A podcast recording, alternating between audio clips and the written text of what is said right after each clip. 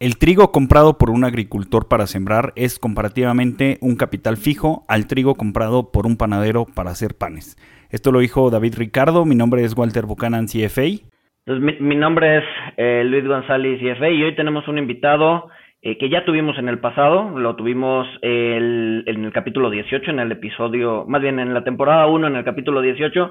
Su nombre es Jesús Ávila y es experto en commodities y nos va a venir a hablar hoy de eh, pues, todo lo que está pasando en el mercado global y nacional de, de materias primas. Sin más, comenzamos.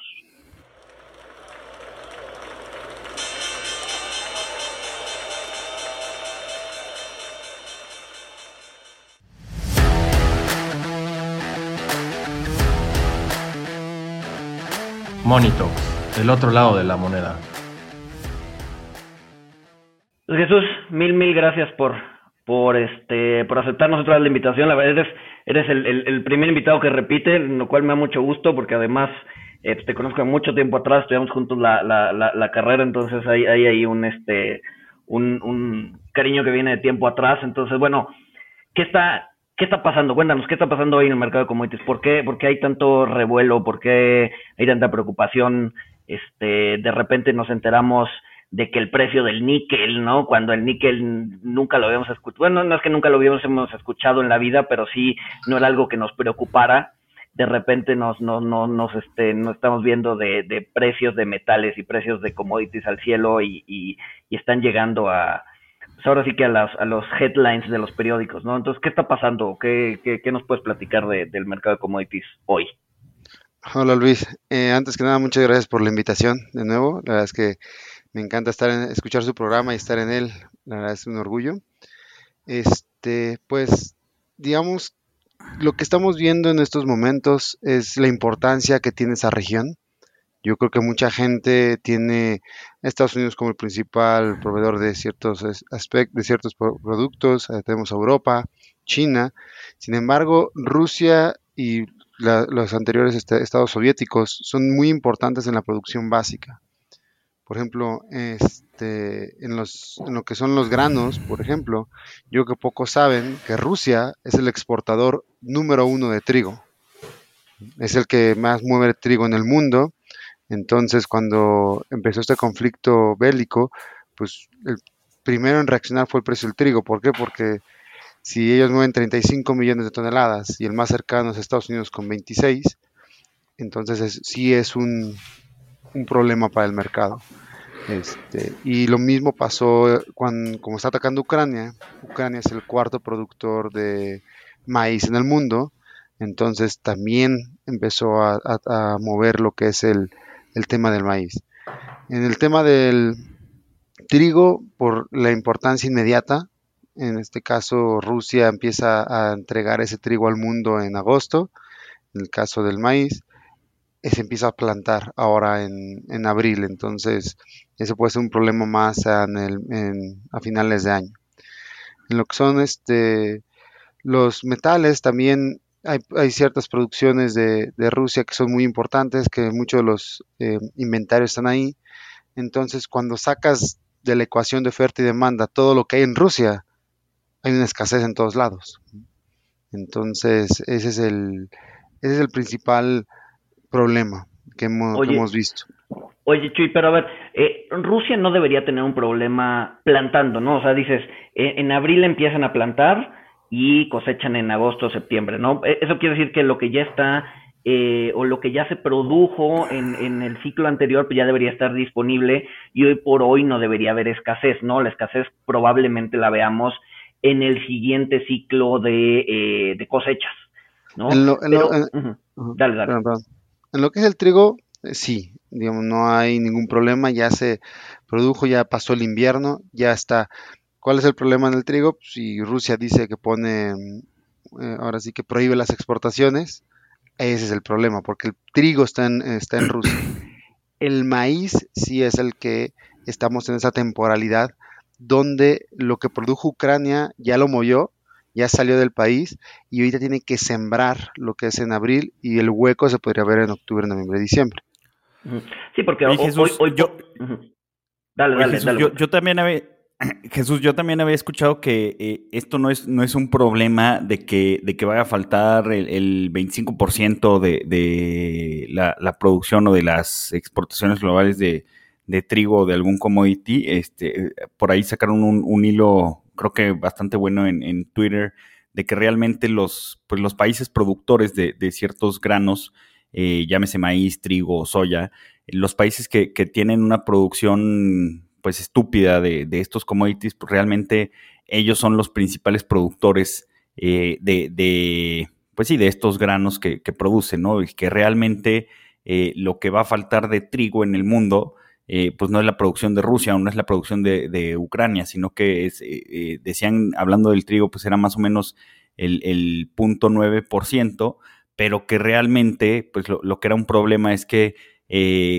como las exportaciones de, Rusia y de Ucrania van específicamente a ciertos países, pues estos países sí la van a pasar muy mal porque estos países eh, lo que realmente tienen es un problema logístico porque pues tienen que cambiar de proveedor, tienen que cambiar, a, tienen que voltear a ver a, India o a otros países que también tengan superávits de, trigo y hacer estos cambios eh, logísticos, además de que pues, la cadena de suministro se rompió totalmente los años anteriores con la pandemia, este, pues e, e, esta persona decía que realmente es un problema otra vez de, logística, de logística alimentaria, eh, y no tanto de, producción. Este, ¿tú, ¿Tú qué sabes o qué, cuál es tu opinión de, eh, pues de este punto de vista, Jesús?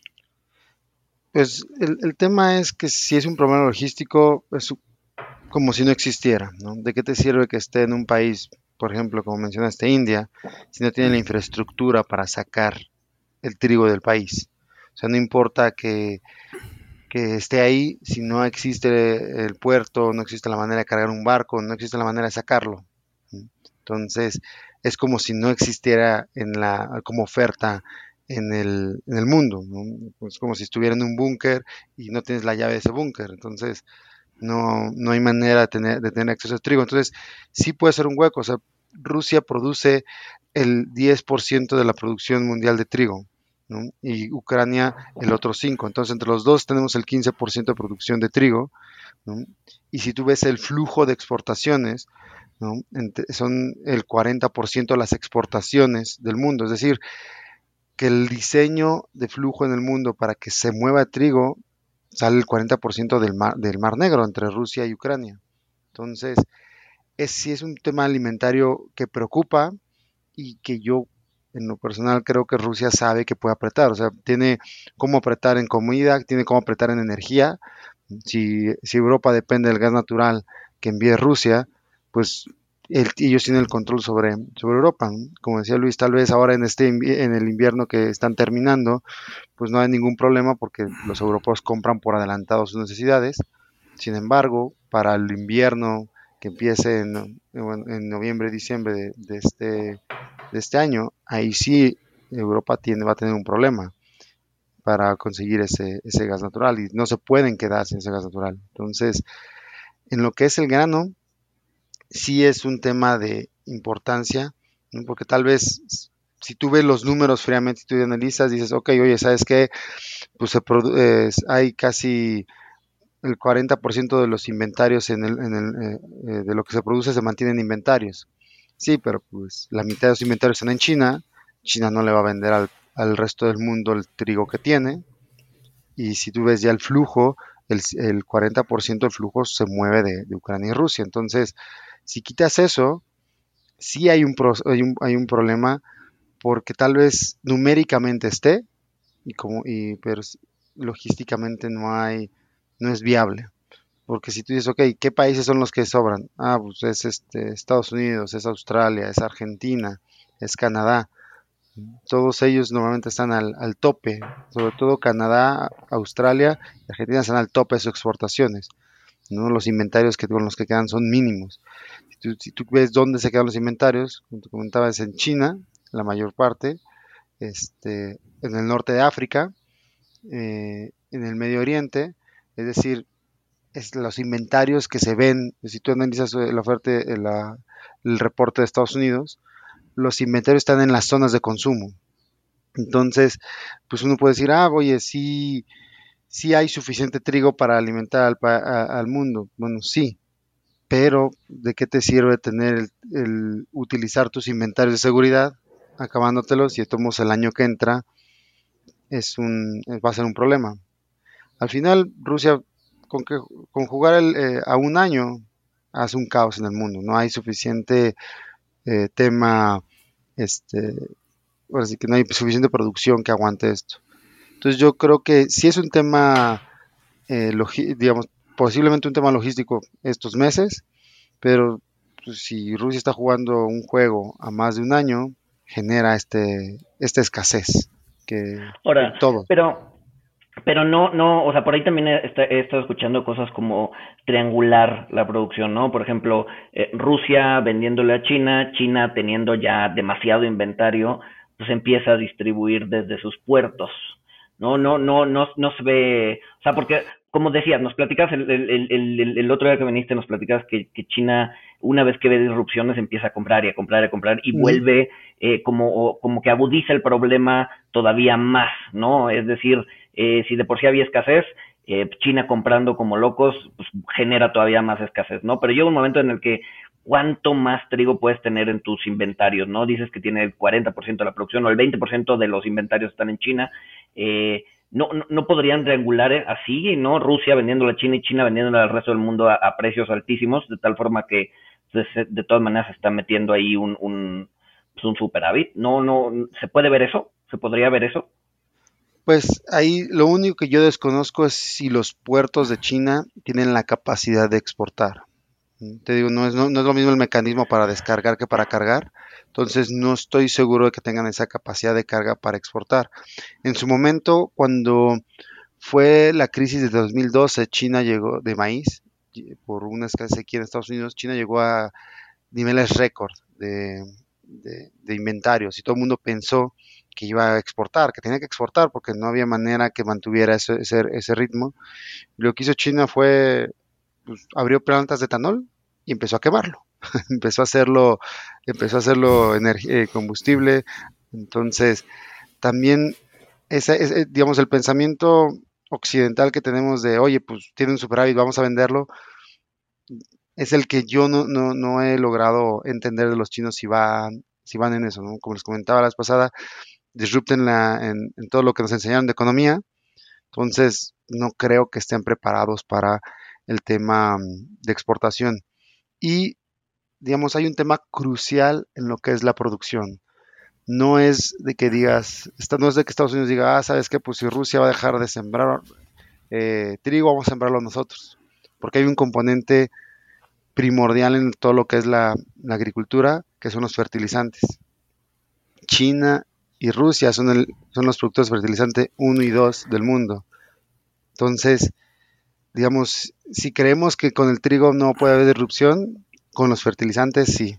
O sea, si el fertilizante se va al cielo, que ya está, o sea, si tú le preguntas a un agricultor, oye, ¿cómo te está yendo este año? Lo primero que te van a decir es que los insumos están carísimos y sobre todo lo que son los fertilizantes, la urea, todo, esa, eh, todo ese, ese componente está cuatro o cinco veces más caro y, y subiendo. Entonces, ahí es donde viene la, el, poder de negociación de, Rusia y, China. Si, es un, si están en bloque, que hasta ahorita es una especulación que podría uno tener, porque pues China ha estado muy callado cuando, si tú lo analizas, el que son el 30% de las importaciones de maíz de China provienen de Ucrania. Entonces, no hace sentido que, no se haya proclamado en nada este China cuando Ucrania es un país que le, le da mucho grano. Entonces, suponiendo que hay un tema platicado entre Xi Jinping y, y, Putin, en el tema de fertilizantes, ahí sí pueden parar al mundo. Porque si, lo, si se los mandas a las nubes o simplemente no se los exportas, que ese no creo que sea el tema, porque ahí sí necesitan darle rotación a la economía, pero con subirle los precios o hacerlos escasear, ahora sí que paralizas toda la parte agrícola. Entonces... Sí, también, también estábamos concentrados en la parte de producción de grano, pero también lo, lo, sea, lo que dices de los fertilizantes es súper importante y, y, creo que es más relevante cuando hoy en día, pues la, inflación tiene muy preocupados a, pues no, no solo a, los economistas, o sea, sino a, los bancos centrales, este, o sea, este, este choque en, los fertilizantes, como bien mencionas, pues si bien no va a ser un tema de, escasez, pues sí, sí le da, bueno, pareciera que sí le da bastante, bastante poder a, Rusia y a China, eh, porque pues pueden presionar los, los precios, eh, pues ahora sí de, una forma pues, que pocos han, imaginado hasta ahorita, ¿no? Pero yo, yo no he visto, Chuy, que, que se toque tanto el tema de, de, de los fertilizantes. Esto, esto es por, por igual, por un desconocimiento de, de todo el proceso en, en la cadena de agricultura, porque, eh, pues, o sea, los fertilizantes no nada más son para trigo y maíz, ¿no? O sea, creo que son, son eh, para todo. Este, y, pues también eh, Rusia es, es, o sea, además de productor de, fertilizante, pues también tienen control de precio, este, porque ellos tienen, pues ahora sí que los, los insumos primarios justo para hacer los fertilizantes, ¿no? Sí, yo eh, en lo personal creo que no se ha hablado de ello porque por situaciones ajenas a la, producción, eh, bueno, por ajenas al tema de fertilizantes, es más el tema climático el que ha estado afectando a la producción, han subido los precios. Entonces, uno, cuando suben los precios tan altos, la gente deja de voltear a ver pues, si está haciendo no dinero el, el agricultor. Todo el mundo asume que lo está haciendo y que está haciendo un montón de dinero. Este, ya cuando uno analiza cuáles son los precios de indiferencia de cada de producción, sí ve este brinco. Por ejemplo, el que tengo acceso yo normalmente es el de Sinaloa. Antes, pues la gente con, digamos, si no rentaba tierra, si tenía renta propia, tenía que tener a, 3.5 el kilo de maíz, 3.6 y salía. Hoy estamos hablando que casi es 5 ese, ese tema. Y el maíz vale casi 7. Entonces nadie habla de, ese tema, pero si tú ya ves el costo que hay de, producción es altísimo. Entonces, si llegara de todos modos a, calmarse todo y esperar que los precios del maíz pues, retrocedan o del trigo retrocedan, la verdad es que el fertilizante es el principal factor que no está permitiéndolo. Entonces, que no lo permitiría en este caso. Entonces, ¿Qué tan, disruptivo? Digo, a ver, eh, el fertilizante es importante, pero ¿qué tan disruptivo es no tener fertilizantes? ¿Sí, sí te baja la producción de manera importante? Sí.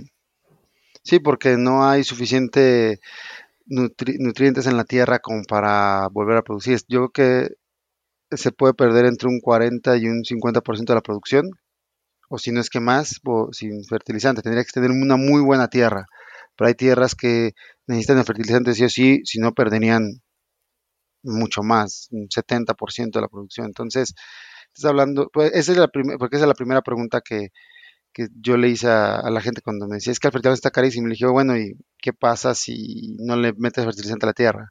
La respuesta de todo agricultor es, no puedo meterle fertilizante.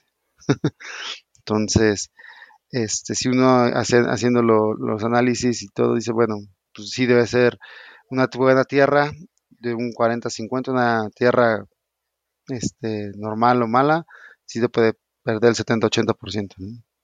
Ya estás hablando de una pérdida del 70 y el 80% de, de la, producción, por no meter fertilizantes. Así es. Sí, digamos, es para la gente no, para el agricultor no existe esa posibilidad de no meter fertilizantes. Lo que podría suceder, que es algo que, que he platicado con ellos, es, pues, oye, cómo estás usando el fertilizante. ¿Lo están desperdiciando? ¿No lo están desperdiciando? Pero ese es un tema ya de, paradigmas que tendría que cambiar, que tal vez tienen que... Puede haber un avance tecnológico en esa parte para utilizar mejor fertilizante. Ahorita normalmente, por ejemplo, abrir un canal de riego, echan el fertilizante y ese canal de riego lleva, lleva a toda la, parte, entonces, a todo el, campo. Entonces, podría, podría utilizarse de manera más eficiente tal vez, más que nunca he sembrado, nunca he tenido yo que hacerle esa parte, entonces es muy fácil decirlo cuando no, no estás ahí, pero si te dicen, oye, el módulo de riego me va a abrir durante 10 minutos el agua y tengo que fertilizar todo, pues no puedes pensar en, en eficientar el fertilizante. Tu preocupación es que le llegue a todo. Entonces, ese es el, el tema. eso, eso nos podría abrir, porque hablábamos también en el otro capítulo eh, sobre los eh, modificaciones genéticas que, podrían hacer como más resistentes al maíz y a las cosechas o incluso eh, no necesariamente, o sea, que no necesiten tanto fertilizante. Esto podría abrir camino para que esta tecnología se, sea más aceptada o, se lleve a cabo en los campos? Podría ser, sobre todo en Estados Unidos, que de, pues, van a dar cuenta que dependen mucho de fertilizantes extranjeros. Este, el tema es que ese sí no es una solución a corto plazo, ese sí es más a largo plazo porque hasta donde tengo entendido, yo no soy experto en la en, semillas genéticamente modificadas, hasta donde tengo entendido, mucho de esas semillas potencializan los fertilizantes, es decir, que ustedes, que, que, pueda, que al recibir el fertilizante puedas crecer más, o sea, que aproveches todo ese fertilizante para la genética hacer y que crezcan plantas de 3 metros, ¿no? Entonces, no sé si tengan que ir ahora sí que varios pasos atrás en la investigación y decir, ok, vámonos a crecer plantas que tal vez eh, usen menos fertilizantes y tomen los nutrientes de otra manera. Porque ahorita mucha de la semilla toma esos nutrientes para crecer lo más rápido posible y, se, digamos que lo modifican para pues, tener, eh, resistir más a los calores, es decir, que si estás a más, más de 40 grados, pues todavía siga creciendo y no, no se estrese tanto, que si hay temperaturas abajo de cero no, no muera, o sea, se están, están mucho enfocados en ese, en ese tema ahorita las, eh, las semillas genéticamente modificadas, no tanto en si falta o no fertilizante, porque yo creo que eso nunca estaba en la ecuación. Eh, hablando de que esto, o sea, el que faltara fertilizante nunca había estado en la ecuación, ahorita lo que estamos viendo en, Europa, eh, por ejemplo, en el caso de, Alemania, que deben de estar muy arrepentidos de pues haber cerrado sus, sus, plantas nucleares este, y, de no haber abordado su, su, problema de dependencia energética con Rusia, eh, o sea, podríamos hablar que, este conflicto Rusia-Ucrania eh, podría, eh, pues sí, podría, podría poner sobre la agenda política de, varios países una independencia de, fertilizantes, Jesús, que me imagino que va a suceder, pero mi pregunta es, o sea, ¿es posible? ¿Hay, hay otros países que, que, sean capaces de, de, producir fertilizante que tengan eh, pues el, acceso a, pues a los componentes eh, químicos eh, pues para, producir fertilizante a, nivel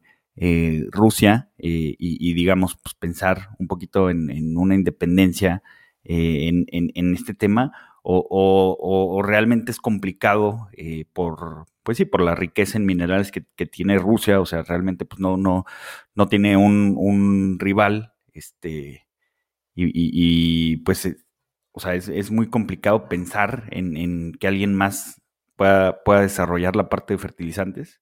O por ejemplo, o que, o que cualquier país pues, pueda desarrollar cierta eh, independencia en, fertilizantes. Yo creo que eh, a nivel macro ha de ser difícil porque yo creo que los países tienen esa capacidad de, de empezar a producir fertilizantes. Antes lo hacían. El tema de hacerlo ya se vuelve un tema de, economía. O sea, no es lo mismo las fábricas en Rusia, en la mano de obra en Rusia, a que agarras y empieces en Alemania. ¿A qué costo se va? O sea, lo vas a producir, ¿a qué costo? Tal vez en un año puedas tener el fertilizante y vas a meterlo, pero posiblemente te cueste el triple de lo que te lo vende Rusia, ¿no? Por la pura mano de obra. O sea, es, es, el, es el tema ahorita de, de esa disruptiva que hay, de que por qué son tan baratos Rusia, China, México, pues por el costo de mano de obra. Todos los países desarrollados pueden producirlo. El tema es a qué costo. ¿no? creo que le puedas pagar lo mismo a un ruso que a un alemán por producir el fertilizante. Y tal, y lo vas a producir en menor escala, entonces también tienes menos, este, ahora sí que eh, tienes, eh, tienes, tienes menos este, eficiencia en esa parte. Entonces, sí es, al final todos los países pueden hacerlo, el tema es cuánto les va a costar. Pero necesitas, necesitas minerales, o sea, ¿qué se necesita para generar un fertilizante? porque cuando me dicen a mí eh, fertilizante, pues igual y, o sea, obviamente es desconocimiento, pero yo lo que pienso es en estas piedras gigantes en donde los pájaros van a hacer, eh, pues sí, donde, donde donde es el baño de los pájaros y ya después como que eh, le raspas ahí, le quitas el guano y, ya después, pero ¿qué más se necesita? O sea, ¿necesitas eso? ¿Necesitas otra cosa?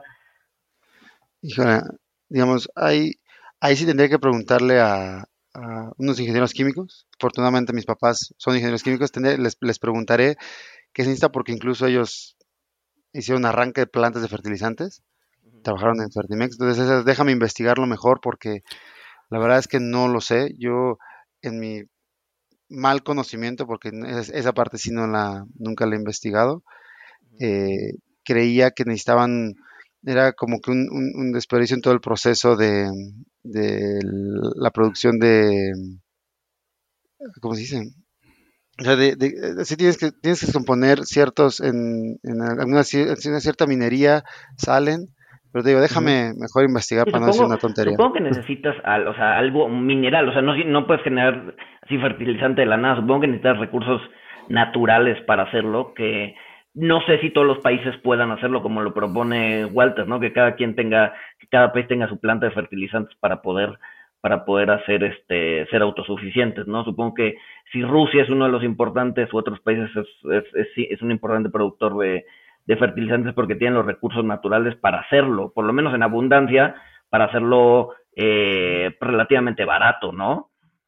Entonces... No y, y, no, y no solamente barato, o sea, sino, o sea, me imagino que es igual que todo, o sea, hasta la basura se separa y pues puedes tener este, fertilizantes eh, pues de medio pelo y, y, a lo mejor los fertilizantes este, que tiene Rusia están más este, enriquecidos con nitrógeno y otros minerales y otras cosas, o sea, y no solo es este pues sí, básicamente eh, popó de algún animal, como mencionaba Luis. este, o sea, y, digo, también desconozco, ¿no? Pero este, creo que sí, creo que había escuchado que, hay un, mineral en específico que, lo usan para enriquecer el, fertilizante, eh, que Rusia también es eh, pues un, jugador importante en la producción a nivel, a nivel global. Oye Jesús, y cambiando un poquito de tema, eh, yo había escuchado, o sea, ya tenemos un poco más de un mes con el conflicto Rusia-Ucrania. Yo había escuchado que, que pues teníamos, bueno, el, mundo y ciertos países en específico, no, no México ni Estados Unidos, pero, pero otros países, creo que, de África, o sea, están, están, tienen el tiempo en contra. porque en, en, otro podcast, pues una, una persona mencionaba que si, si no se resolvía eh, el, tema, eh, pues sí, eh, alimentario, o sea, de, trigo, de cebada, de, maíz, en 90 días muchos países iban a enfrentar crisis de, pues sí, crisis de hambrunas ya, este, pues por, por el tema de, o sea, no solamente por el tema de precios, sino por el tema logístico, como, como tú le dijiste, o sea, pues realmente de nada va a servir eh, tener superávits eh, de, trigo o que Estados Unidos o que otros países se pongan a producir, si no hay la infraestructura pues, para que llegue a, ciertas regiones este, pues, que necesitan pan, ¿no? Y que no lo pueden producir ellos mismos. Este, es, es, es alarmista este, este pronóstico de que en 90 días varias regiones del mundo este, pueden entrar en, en, hambruna o, o si es algo eh, pues bastante real y que está sobre la mesa y pues que si son 90 días, pues entonces ya quedan este, pues alrededor de 60, ¿no? Dos meses. Yo creo que sí es algo alarmista, porque digamos nomás para poner el contexto, cuando dicen África ellos se refieren a todo el norte de África, todos los países árabes, ¿no? Egipto, Marruecos, todos ellos son los principales consumidores de, trigo. Entonces es alarmista porque pues asumen que no van a recibir nada de, trigo, pero Rusia, si tú le pagas en rublos, te va a comprar todo el trigo, te va a vender todo el trigo que quieras. Si tú quieres agarrarle y comprar y comprar su trigo en, dólares, con todo lo que está pasando, posible no te, lo vende. Entonces, es un tema de, así que de visión. Si tú crees que porque Rusia no va a aceptar dólares, ya separó su economía, estás, no, yo veo a Egipto consiguiendo de alguna manera, manera de poner rublos y ni modo, aunque me sancionen, mi, gente tiene que, comprar, o Argelia, o Marruecos, todos ellos, que es donde está el, tema del trigo. Tema de maíz, no tienen tanto, ¿por qué? Porque el proveedor de maíz de África es Sudáfrica. El país de Sudáfrica es el que da la mayoría del maíz blanco y amarillo para la zona. Entonces, la verdad es que yo sí creo que es un poco alarmista, haciendo sentir más importante la resolución del conflicto de lo que es, porque al final Rusia tiene el trigo, no es de que se haya, no es, como decía Luis, no es que se haya destruido, ahí está, simplemente si lo están sancionando por, pues, este, por, por, ello y no, y no quieren que les compren, pues ¿qué va a poder más? ¿La necesidad del pueblo o las medidas disciplinares que quiere poner Estados Unidos? Entonces... Sí, que, Rusia también necesita... Eh, o sea, pues ver por, por los intereses de, de, su gente y pues finalmente si, si a los agricultores este, pues no pueden colocar estos, estos excedentes de trigo, estos superávits de trigo, eh, lo que están acostumbrados a, exportar, este, pues además de, todas las sanciones, que ellos lo pueden ver como, como pues culpa de quien lo está sancionando, no tanto de, su presidente, eh, pero pues una, una, cuestión de que ya no los dejen exportar, pues ahí sí, eh, pues no solamente la gente en, en, el norte de África necesita eh, comer el trigo y necesita comer el pan, sino que también los agricultores de Rusia pues también necesitan venderlo para, pues, irónicamente, pues también poder llevar pan a su mesa, ¿no? Sí. Sí, ahí lo único que tendríamos que conocer, yo creo nosotros, es cómo está la gente en Rusia. Si el gobierno está muy debilitado, si uno este, está económicamente debilitado, pues no les va a dar de comer. Pero si ellos pueden decir, ok, no lo vendas, aquí está lo que ibas a tener, la comida para tus hijos, todo eso, pues el agricultor va a esperar.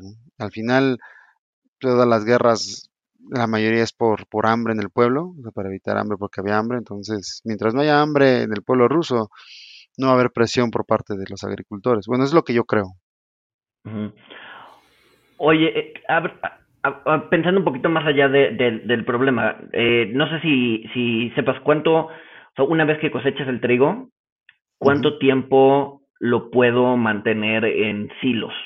¿No? Es decir, pensando, pensando en que probablemente eh, más adelante estén acumulando, acumulando, acumulando y eventualmente se levanten sanciones, se pueda liberar el trigo y se inunde la economía de, de, de estos de estas cosechas que no se liberaron en su momento y se, el, el, precio se vaya al suelo, ¿no? O sea, ¿qué tanto, qué tanto te aguanta un, un grano de, de, trigo o de maíz en, en, un silo? Pues depende las condiciones climáticas externas. En Siberia, yo creo que te podría aguantar cinco años, ¿no? En, eh, en, el Amazonas, no sé, dos años sin, sin problemas, ¿no? Entonces, depende mucho también el, el tema externo, porque lo que tú haces, lo que tú necesitas cuando tienes el, trigo, pues es este, o maíz o cualquier grano, es que no se compacte. Es decir, si tú lo dejas este, estacionado o estancado, se va a empezar a compactar y genera puntos de calor. Entonces empieza a cocinar por dentro. Entonces la conservación que hay de grano es de que le das movimiento o le metes aire para que vaya, para que no se acumule la humedad entonces, si el aire de fuera es húmedo, es con mucha, entonces es un, es un problema y tienes que estarlo haciendo muy, muy seguido. Si el aire de fuera es frío, pues la verdad es que matas plagas, matas todo y mantienes el, eh, el, grano como si estuviera un refrigerador. ¿no? Entonces, entonces en esencia lo que tienes que es moverlo, eh, evitar, evitar humedad, ¿no? Entre más seco el ambiente, mejor.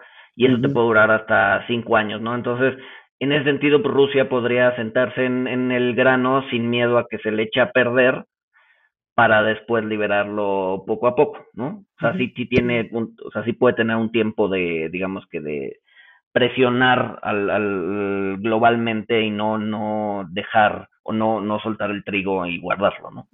Sí, sí, y la verdad es que yo creo que el tema del trigo y eso es lo más con lo que pueden presionar eh, alimentariamente, pero yo creo que el, donde tiene el sartén en el mango es en el gas natural. O sea, yo creo que ahí es donde, pues, Europa, o sea, no veo a, Alemania con las temperaturas que tiene sin gas en este el próximo invierno.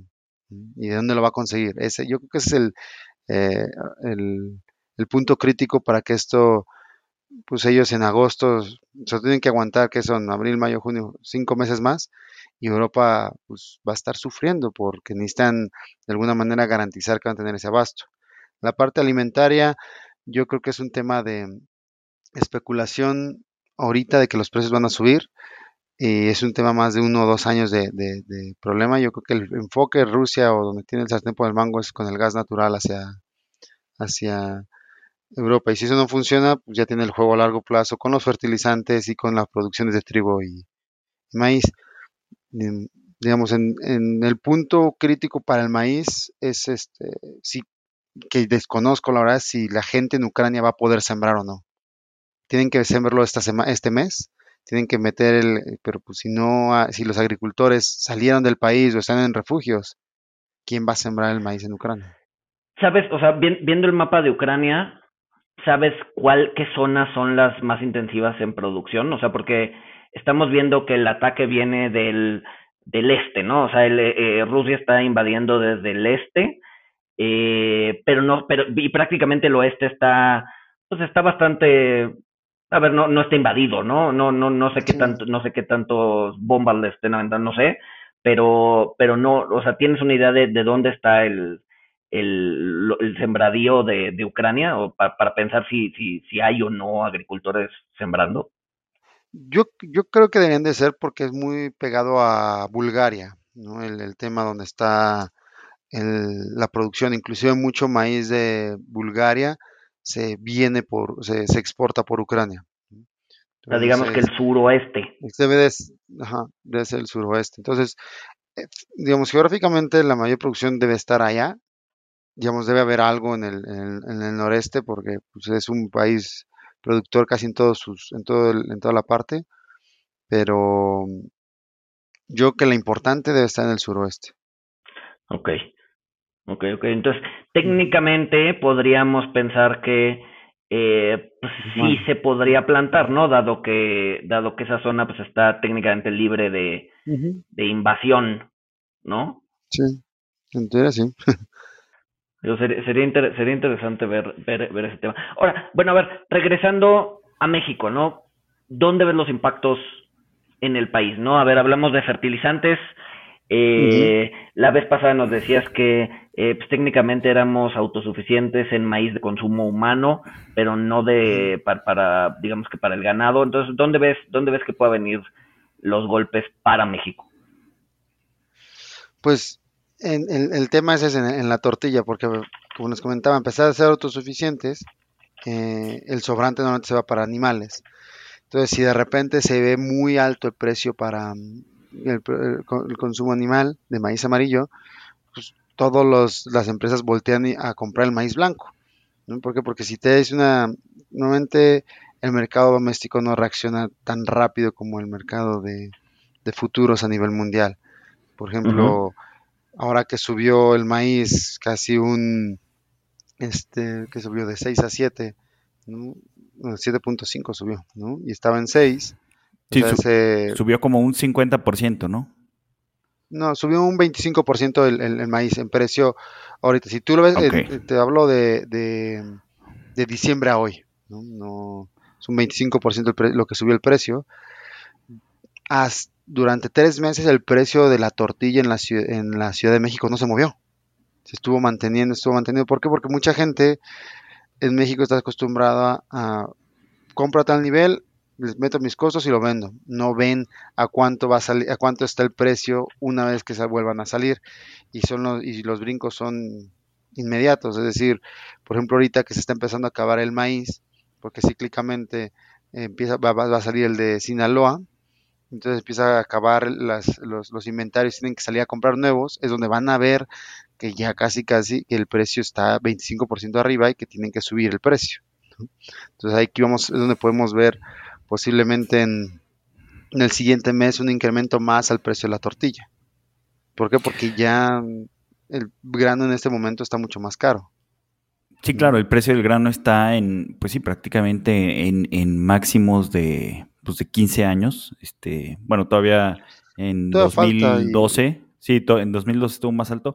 El, año pasado, Jesús, nos comentaste que, o sea, justo cuando hicimos el podcast, eh, fue cuando íbamos a saber si, si, la temporada de lluvia había sido buena, si, si los, pues sí, si las cosechas del de, año pasado, eh, pues iban a ser superavitarias o deficitarias. Entonces, yo te quisiera preguntar, cómo terminaron las, las cosechas del año pasado, fueron buenas, eh, fueron malas, eh, y, también qué es lo que se espera, este, digo, obviamente pues, e, es muy complicado eh, pues predecir cómo, cómo va a estar la, la estación de lluvias, eh, pero me imagino que tienen algún, algún pronóstico de si se espera mejor o peor que el año pasado, ¿no?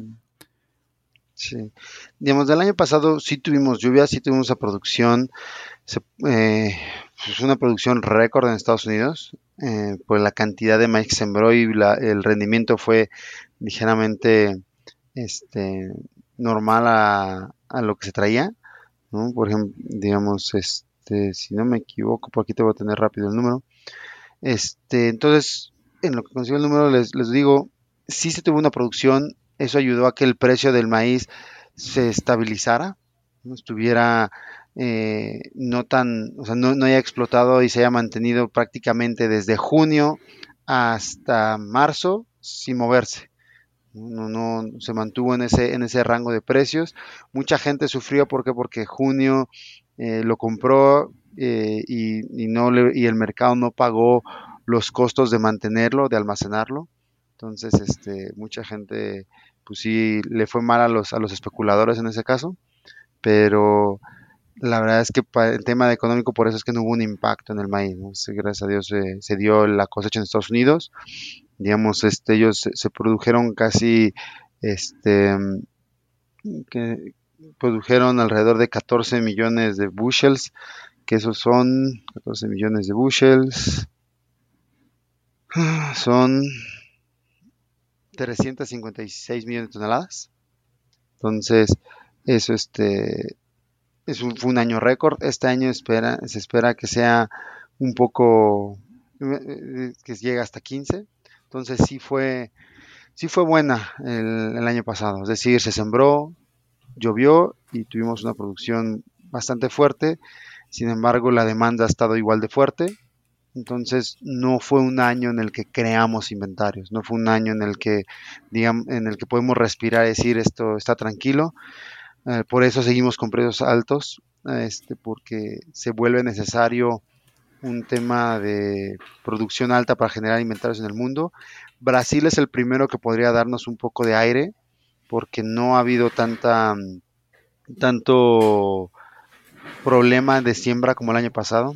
Eh, rápidamente les comento. Brasil el año pasado sembró con la peor sequía que tenía, después no tuvo lluvia y produjo casi 20% eh, menos que, los, que lo que venía produciendo, que son 86 millones de toneladas.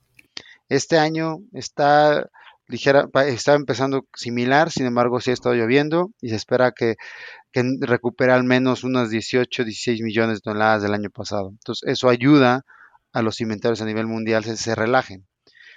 Sin embargo, eh, este hueco, esto que está generando el, conflicto bélico, lo que puede, lo que creo que pudo haber generado y, no se va a ver hasta junio, es un hueco en, la, en Estados Unidos. ¿Por qué? Porque Estados Unidos se produjo bien, ha estado exportando mucho y le sobraba pues, ligeramente abajo, pero sin ser alarmista pero no tenía esa posibilidad de tener, de, de, si algo pasaba, salir a salir a ofertar grano. Como Brasil venía bien, no se veía que Estados Unidos tuviera que salir otra vez en el periodo de julio-agosto fuertemente, porque Brasil iba a salir.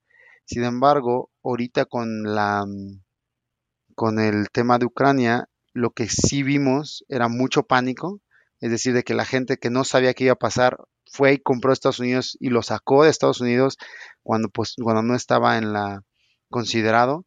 Entonces, lo que no sabemos es si esa gente pues, era externa al flujo y simplemente lo adelantó para asegurarse que tenía el grano, o si compraron más y vamos a ver un hueco mucho más fuerte a finales de, de agosto. ¿Eso qué generaría? Mucha presión de nuevo en junio julio porque lloviera y porque se produjera el maíz, incluso porque se siembre. Digamos, no sé si vieron el, si ves la gráfica, hubo un brinco el jueves pasado en el maíz, en el precio, simplemente porque salió una encuesta de cuánto se iba a sembrar de maíz el siguiente año y salió por abajo lo que el mercado esperaba. Yo lo que le decía a la gente era que esa encuesta es en febrero, entonces la verdad es que no estaba reflejando la, la de la situación actual y pueden salir a sembrar más. Entonces esa parte yo creo que sí van a sembrar mucho maíz la gente en Estados Unidos, que tal vez para que alivie el tema, el tema es eh, cuánto fue lo que salió de en este periodo de pánico, en estas tres semanas de pánico, donde no se sabía si, si Ucrania iba a poder entregar algo, porque pues ahorita en los puertos que no fueron este, atacados, que son los del oeste, sigue moviéndose grano. Entonces, creo que sí pudo haber un hueco que simplemente va a presionar más, ¿no? No es de que haya un problema, sino que vuelve necesaria otra vez, igual que el año pasado, la situación de climática, de que, se, de que llueva, de que se produzca maíz. Y eso exactamente está en el periodo de producción de México, que es este junio-julio. Entonces, ahí es donde vamos a volver a estar, ¿no? ahora sí que con los dedos cruzados para que haya ningún problema. Lo que sí te comento es que en la parte mexicana sí llovió, ven que pegó unos huracanes en Sinaloa, eso ayudó a que se llenaran un poco las presas, no es suficiente en toda la zona porque allá el sistema de presas llueve en la sierra y se empieza a llenar del norte hacia el centro y del centro y del centro hacia el sur, es decir, va Mochis, Guasave y llega a lo que es Mocorito, este, eh, esa zona y después va de Culiacán hacia el sur. Entonces, ahorita lo que es el, eh, digamos que al norte de Culiacán y sur de Mochis, hay escasez de agua. No, no dejaron producir el, el maíz que normalmente dejan producir y necesitamos que vuelva a llover muy fuerte para garantizar la producción de México del año que entra, de, Sinaloa. Entonces, si tú me preguntas, ¿es un déjà vu del año pasado? De necesidad climática. Simplemente las condiciones en cómo se produjo ese este, esta situación son distintas. El año pasado fue China que salió a comprar, este año fue el mundo que salió a comprar porque tenían miedo de que Ucrania no pudiera abastecer este, de aquí en el futuro. Entonces estamos, digamos que estamos parados en el mismo lugar que estamos parados el año pasado, ¿no? Este, cierta incertidumbre, no tenemos este inventarios, dependemos de que un buen huracán le pegue a, la península para, para llenar presas. eh, Digo, y lo vimos, lo estamos viendo ahorita en Monterrey, ¿no? En Monterrey tiene ahorita una escasez de agua, o sea, las presas que alimentan a la zona metropolitana de Monterrey están prácticamente vacías y están haciendo cortes selectivos de agua, eh, justamente porque el año pasado un huracán que iba a pegar ahí, al final del día se desvió, no les, no les dio tanta agua como, como generalmente les daba y pues ahorita están sufriendo de, de abasto de agua, ¿no? Entonces, pues ahora sí que está a merced de la suerte, completamente de la suerte, ¿no? Sí. Sí, por ejemplo, eh, y, y que si llueve, llueva donde tiene que llover, como comentas. El año pasado llovió muchísimo en la zona de Tamaulipas. Llovió cuando no había de llover porque le pegó mucho a la producción de esa zona. Eh, y no llovió y no llenó presas. Entonces, ahora sí que fue daño total para la producción en la zona agrícola y falta de agua para la, zona urbana. Entonces, necesitamos que, que vuelva a suceder. Eh, la verdad es que yo espero para la gente de Tamaulipas que llueva una vez que haya salido el, el sorgo de la tierra para que no lo, lo, dañe como el año pasado, porque si empieza a llover ya cuando está listo el grano para ser cosechado, empieza a dañarlo. ¿Por qué? Porque pues, es una semilla que puede empezar a germinar y, crecer este, eh, a pesar de que siga como, como flor. Entonces, eso hace que nutricionalmente pierda todos sus componentes, que se vea feo, que se vea negro, entonces lo que producen allá que es el sorgo. Entonces es necesario que llueva, deje de llover para que puedan sacar el sorgo y que vuelva a llover. Para, es, es lo que se necesita en, en la agricultura, pues, como dices, es mucha suerte. Le, piden, le, piden mucho, Chuy. Le, piden pues, demasiado. Pues, normalmente no, no, pues, antes era era predecible. Antes era, antes sí, simplemente lo hacían así porque así sucedía. Sabías que llovía en cierto periodo, que no llovía en cierto periodo y volvía a llover en el que sigue y acomodas las cosechas para que así, para que así sea. Así hacen en Estados Unidos. En Estados Unidos siembran en cierto periodo porque esperan que llueva en cierto periodo y lo cosechan antes de que lleguen los, las heladas. Y allá o sea, hace, hace, hace falta unas, unas danzas eh, ofrecidas a Tlaloc para que todo salga como tiene que salir, ¿no? Hay que, hay que convocar una, una mega danza de la lluvia en el Zócalo Este... No, pues más bien falta que lo entiendan, ¿no? Yo creo que entender al agricultor de todo lo que arriesga a la suerte, la verdad es el tema que ellos se desesperan. ¿Por qué? Porque si producen de más y les va bien, les, quieren, les quieren bajar el precio. Y dicen, oye, me fue bien porque pues, tuve muchísima suerte y no me dejan este, disfrutar de ello. Entonces, ese es, ese es un tema, ahora sí que político muy, muy profundo, sobre todo en México, porque el 60% de la gente en México depende de la agricultura. Entonces, sí es, o sea, parece broma, pero la verdad es que así estamos en el mundo, ¿no? El, el, el, el año pasado nos, justo nos platicabas de que los, los agricultores o sea, sí tenían todo este tema de, de, de precios que no necesariamente eran de mercado, eh, pero que sí estaban recibiendo más, ¿no? Y que veías, eh, pues, agricultores con, cambiando camionetas, ¿no? Su, su, con su Ford Lobo del año. Este, eh, hoy por hoy están igual, o sea, hoy por hoy siguen recibiendo buenas, buenos, buenas tajadas de su cosecha. Sí, sí, sí siguen recibiendo, pero como los comenté al inicio, si ellos voltean a ver su costo de producción, yo creo que este año sí están preocupados. ¿no? el año pasado les fue muy bien porque tuvieron costos de producción relativamente bajos comparados con los de este año y muy buen precio. Este año vuelven a tener un buen precio, pero ya sus costos de producción son mucho más con, altos. Con márgenes erosionados. Sí, entonces lo que ellos, ahora, mucho de lo que a ellos les preocupa es, oye, estos costos van a seguir el año que entra y si todo se arregla en el mundo, el precio del grano de seguro va a bajar.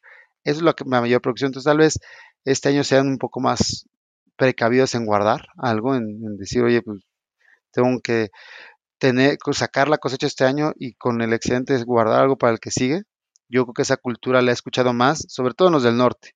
La parte del centro-sur no, no, no lo creo, pero la parte norte, que es la industrial, la que saca la mayor, mucha, mucha producción, sí lo veo guardando un poco de, dinero en este año porque sí la ven, la ven muy negra la producción del año que entra.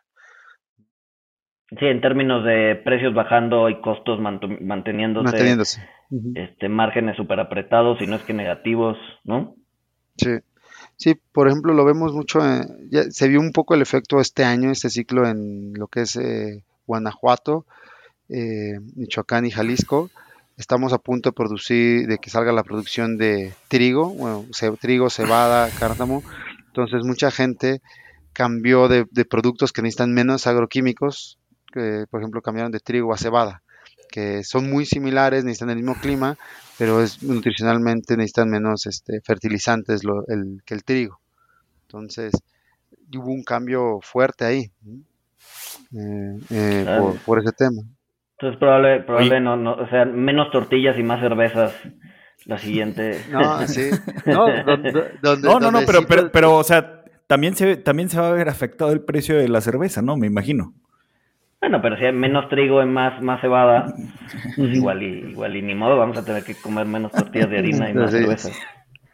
Sí, este país está volviendo menos tortilla y más alcohol, porque también en Jalisco lo que le está quitando el, agave al maíz es, es brutal, ¿no? En cada el año, sí, sí, es que como está, está, se está produciendo de manera más industrial el tequila, necesitan más agave, y el agave tienes que esperarte al menos cinco años, o sea, lo siembras y te, te da cinco años para que ya lo puedas utilizar.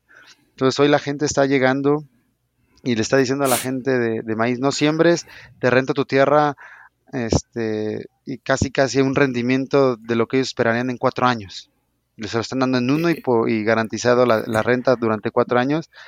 Pues el agricultor dice, toma mi tierra, ¿no? Pues, son cuatro pues años de esfuerzo en un año. No, no, no tienen riesgos de, que los márgenes se les presionen por este, fertilizantes o costos o lo demás, pues ya, ya tienen ahí su, su yield asegurado, ¿no?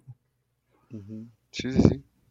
Entonces, si hay un cambio fuerte. En la zona de Jalisco, ahí sí cada año le está quitando a este el agave al, maíz y a ritmos acelerados. Entonces, ese es un tema, tal vez en cuatro o cinco años sí, sí veamos un problema de, maíz en esa zona, este, que, que podría empezar a diferenciar ya el maíz blanco al amarillo, porque pues, si empezamos a dejar de ser autosuficientes en maíz blanco, este, sí vamos a empezar a ver precios mucho más altos que la para la tortilla, para garantizar que haya, porque si no subes el precio del maíz blanco, se lo van a comer los animales. Habrá que emborracharnos para que no nos dé hambre. este... Así es. pero pues, pero pues bueno, pues Oye, en el, tema, eh, ahora si, si, lo quieres traer el tema económico, pues las presiones inflacionarias van a seguir para, para el gobierno, ¿no? Porque adicional a eso, no solo la producción está más caro, sino movilizarlo está más caro. Con el diésel, con todo ello, los precios de camiones van a, se están, están subiendo, están subiendo, el precio del ferrocarril está subiendo, todo está subiendo. Y estamos hablando a ritmos de 10, 11% los precios. Entonces, de cada componente, ya cuando llegas hasta acá, imagínate, 10% más caro el, el flete, 10% más caro los servicios, todo 10% más caro, y aparte el grano 20% más caro, ya... No importa, ya, ya la, Fed, la Fed y Banjico van a subir tasas y se va a resolver todo a tasazos. Entonces... pedir, sí, pedir, pedir préstamos para comprar mi, mi, mi, este, mi bolsa en Nixtamal ya va a ser más caro, Walter. Sí, Mis sacos de pues a, congelar, a, congelar tortillas y este. Y pues. vas a ver que ya en, la en las taquerías te van a dejar de servir tu taco con copia. Eso es, eso, eso, eso, es un tema. No, no, imagina, eso es problemático. Tu taco sin copia y luego con unos limones secos o en algunas ya hasta ni limón tienen, no, no, está. ¿Sabes qué urge? ¿Sabes qué, ¿Sabes qué sí resolvería el problema eh, en la Ciudad de México? Que la piña se encareciera, güey. Porque eso de que le pongan piña a todo es bastante, es bastante molesto. sí, Pero, pero bueno, Chuy, ah, dime, dime. No, no, le, digo, parece broma, pero esperemos que no nos digan, bueno, el taco a, a dos pesos y si quieres con copia a dos cincuenta, ¿no? Exacto, o llévate la carne y la tortilla la pones en tu casa. Sí, sí, sí. Pero bueno, pues Chuy, mil, mil, mil gracias. Se nos está acabando el tiempo. Nos, creo que nos diste una idea bastante clara de qué es lo que está pasando. No sé si Walter o, Chuy quieres agregar algo más. Si no, pues, pues eh, digo otra vez mil, mil gracias por, por estar acá. Sí, mil gracias, Chuy, nuevamente. Muchas gracias a ustedes por la invitación. La verdad es que esperemos que esto se resuelva pronto porque ese, e, esa situación sí, sí puede empeorar y, y si no lluvia, si no si hay un escenario donde no se produce maíz en, o se restringe el maíz de Ucrania, sube los precios este, en Estados Unidos y no podemos producir el maíz que necesitamos en Jalisco y en Sinaloa por lo que les comenté, sí vamos a ver un tema social importante aquí en México por la falta del maíz blanco. Claro, claro. Pues bueno, con esas noticias felices nos escuchamos el siguiente miércoles. Saludos. Ah. Hi, I'm Mirella. And I'm Fede. Welcome to Boteco Talks, a platform where we have bar style conversations about topics relevant to personal finance and investing.